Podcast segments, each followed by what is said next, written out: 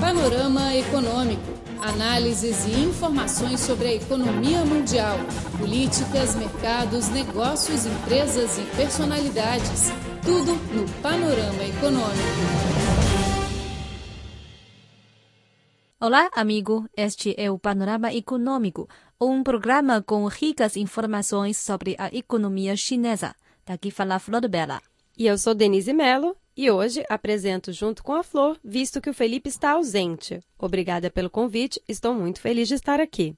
Hoje vamos primeiro mostrar uma reportagem sobre a grande estratégia lançada pelo governo chinês em 2013, conhecida por um cinturão e uma roda.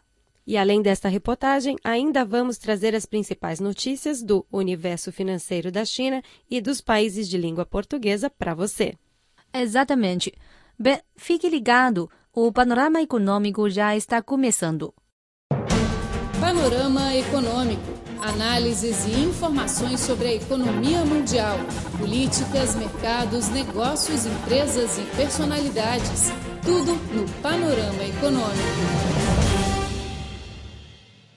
Em setembro e outubro de 2013, o presidente Xi Jinping apresentou a iniciativa estratégica de construção de cinturão econômico da Rota da Seda e uma Rota da Seda Marítima para o século XXI, reiterando que os países interessados devem estabelecer uma comunidade de interesse de benefício recíproco e ganho mútuo e uma comunidade de destino para o desenvolvimento e a prosperidade conjunta.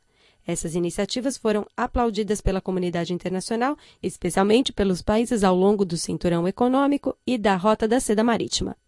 E durante a visita ao Reino Unido em outubro de 2015, o presidente chinês Xi Jinping apontou que as iniciativas Um Cinturão e Uma Roda são abertas. Originaram-se da antiga Roda da Seda, mas não está limitada nesse conceito.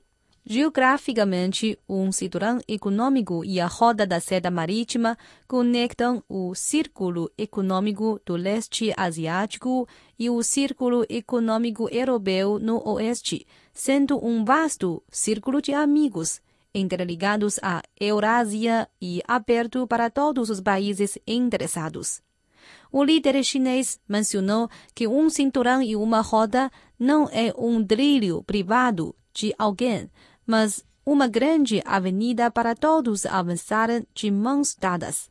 Alan Yarrow, prefeito da cidade de Londres, conhecida como The City ou Milha Quadrada, apontou as iniciativas Um Cinturão e uma Rota aproveitam bem o conceito da Rota da Seda e conectam o Novo Oriente à Europa por via marítima e terrestre, fornecendo assim excelentes oportunidades de cooperação e especialmente em infraestrutura, favorecendo nosso desenvolvimento conjunto no futuro.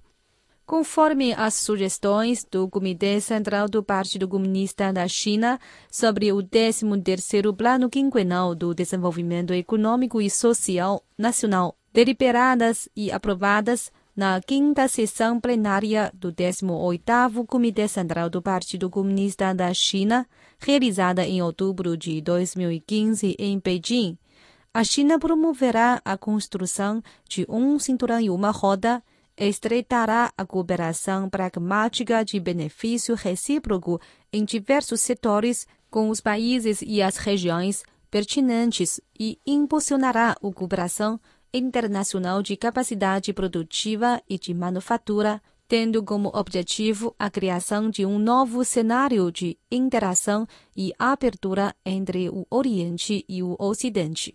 Su Xiaohui, pesquisadora do Instituto Chinês de Estudos Internacionais, considerou que, sendo uma nova plataforma de abertura ao exterior, um cinturão e uma rota que interligam as economias do leste asiático e da Europa possibilitarão nova oportunidade de desenvolvimento para os países relativos, além de promover a atualização e a transferência de modelo da economia chinesa. Um cinturão e uma rota podem servir para ambos os lados, especialmente o cinturão econômico da Rota da Seda, que interliga a Ásia à Europa. O Círculo Econômico Asiático tem boa perspectiva e esperança e é uma região de grande vitalidade econômica. Para a Europa, muitos países desenvolvidos já possuem boas bases econômicas. Por isso, a conectividade entre os dois lados produzirá efeitos positivos. A Coreia do Sul é uma importante economia no leste asiático. Em 2013, o governo sul-coreano apresentou a iniciativa da diplomacia econômica na Eurásia. Em julho de 2015, 250 personalidades sul-coreanas de diversos setores viajaram de trem expresso da Amizade Eurasiática para Irkutsk, na Rússia, e Berlim, na Alemanha. A viagem começou em Busan, Coreia do Sul, passando por umas dez cidades ao longo de cinco países, incluindo Beijing e Ulaanbaatar. Yeo Min-kyu, professor da Universidade Dongguk, participou da viagem.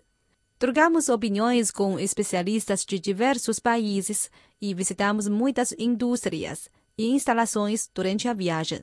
Sentimos que muitos setores da Eurásia podem ser integrados e desenvolvidos em conjunto, disse ele. Segundo Yu Men-kyu, o núcleo da iniciativa sul-coreana é a construção de uma rede de logística que conecta toda a Eurásia, correspondendo às iniciativas chinesas, um cinturão e uma rota.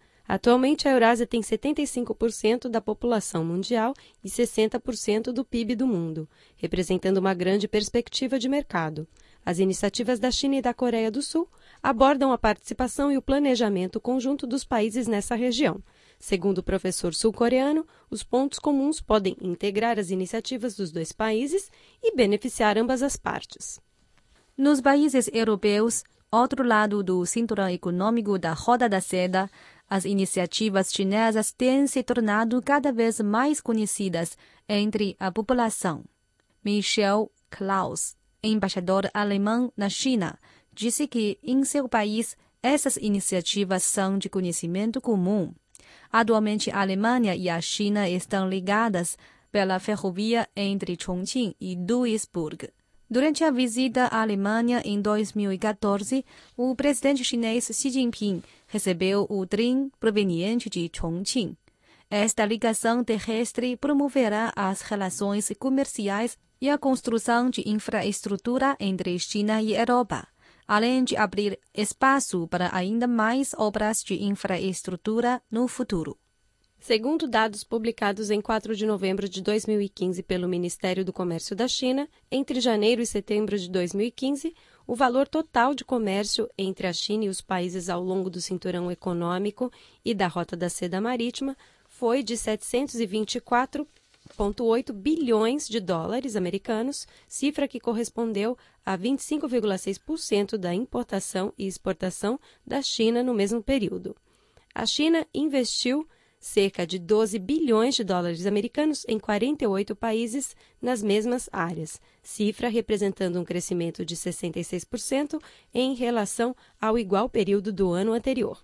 Por sua vez, os países nas mesmas regiões estabeleceram 1.604 empresas na China, com um investimento total de 6,12 bilhões de dólares, um crescimento de 18,4% em comparação com o ano anterior. Este é o Panorama Econômico, programa semanal com ricas informações da economia, comércio, investimento e política. Somos Flor Bela e Denise. Agora vamos para o nosso intervalo musical. Você é daqueles que acha que a China é exótica e misteriosa? Então ouça a Rádio Internacional da China e saiba tudo do país que mais cresce no mundo http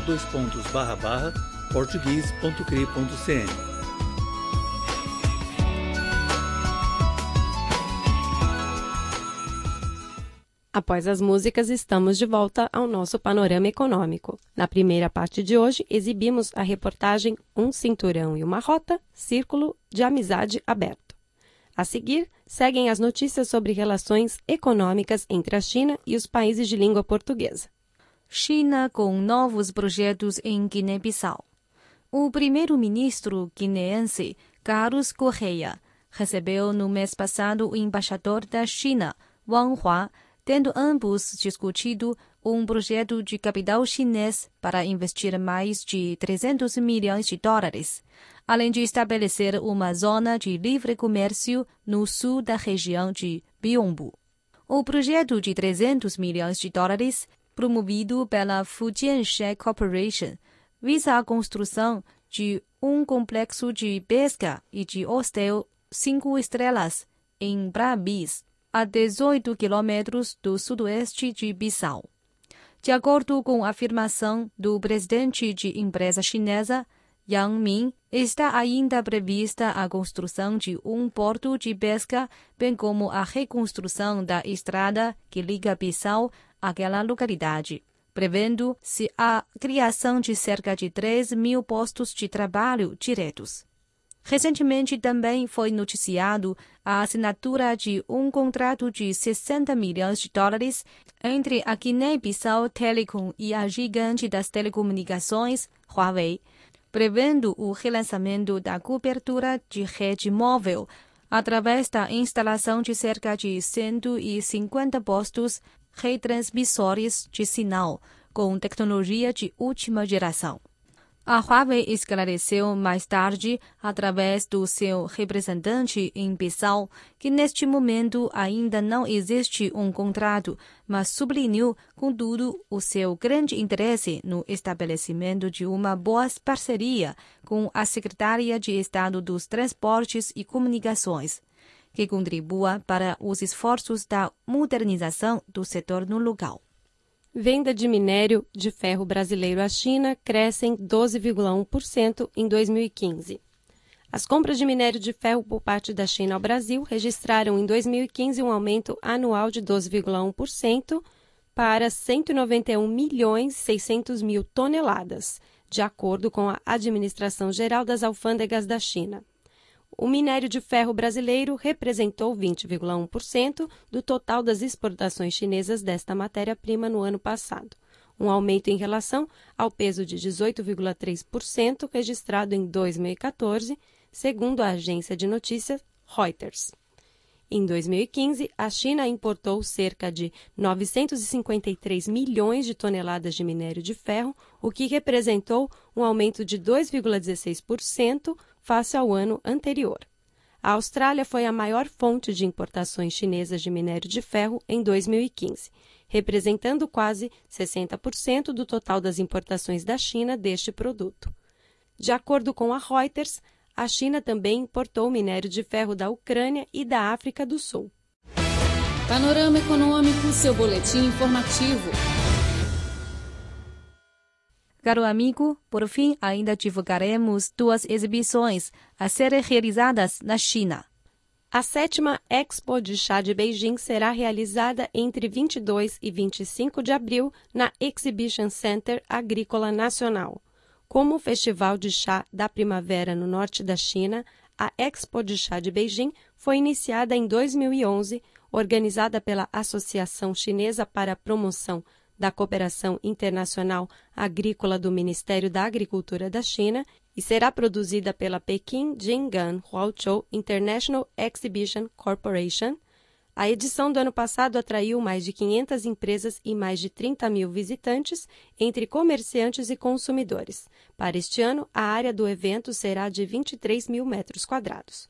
Prevê-se que mais de 800 expositores marcarão presença e cerca de 50 mil pessoas comparecerão à exposição. Panorama Econômico, seu boletim informativo.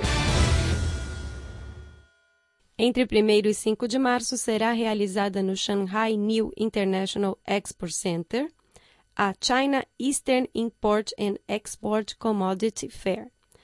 A China Import and Export Commodities Fair é um evento financeiro e comercial regional da China de nível internacional, de maior escala, número de participantes e valor de negociação. Coorganizada por nove províncias e cidades, incluindo Shanghai, Jiangsu, Zhejiang, Anhui, Fujian, a feira é realizada anualmente em março em Shanghai. Os principais produtos exibidos são roupas, tecidos, couro, utilidades domésticas e acessórios. A 26ª-feira será realizada num pavilhão de mais de 100 mil metros quadrados, com 5 mil estandes padrão. Bom, caro ouvinte, o panorama econômico fica por aqui. Obrigada pela sua atenção. Sou Flor Bela. Até a próxima semana. Sou Denise, obrigada e até breve.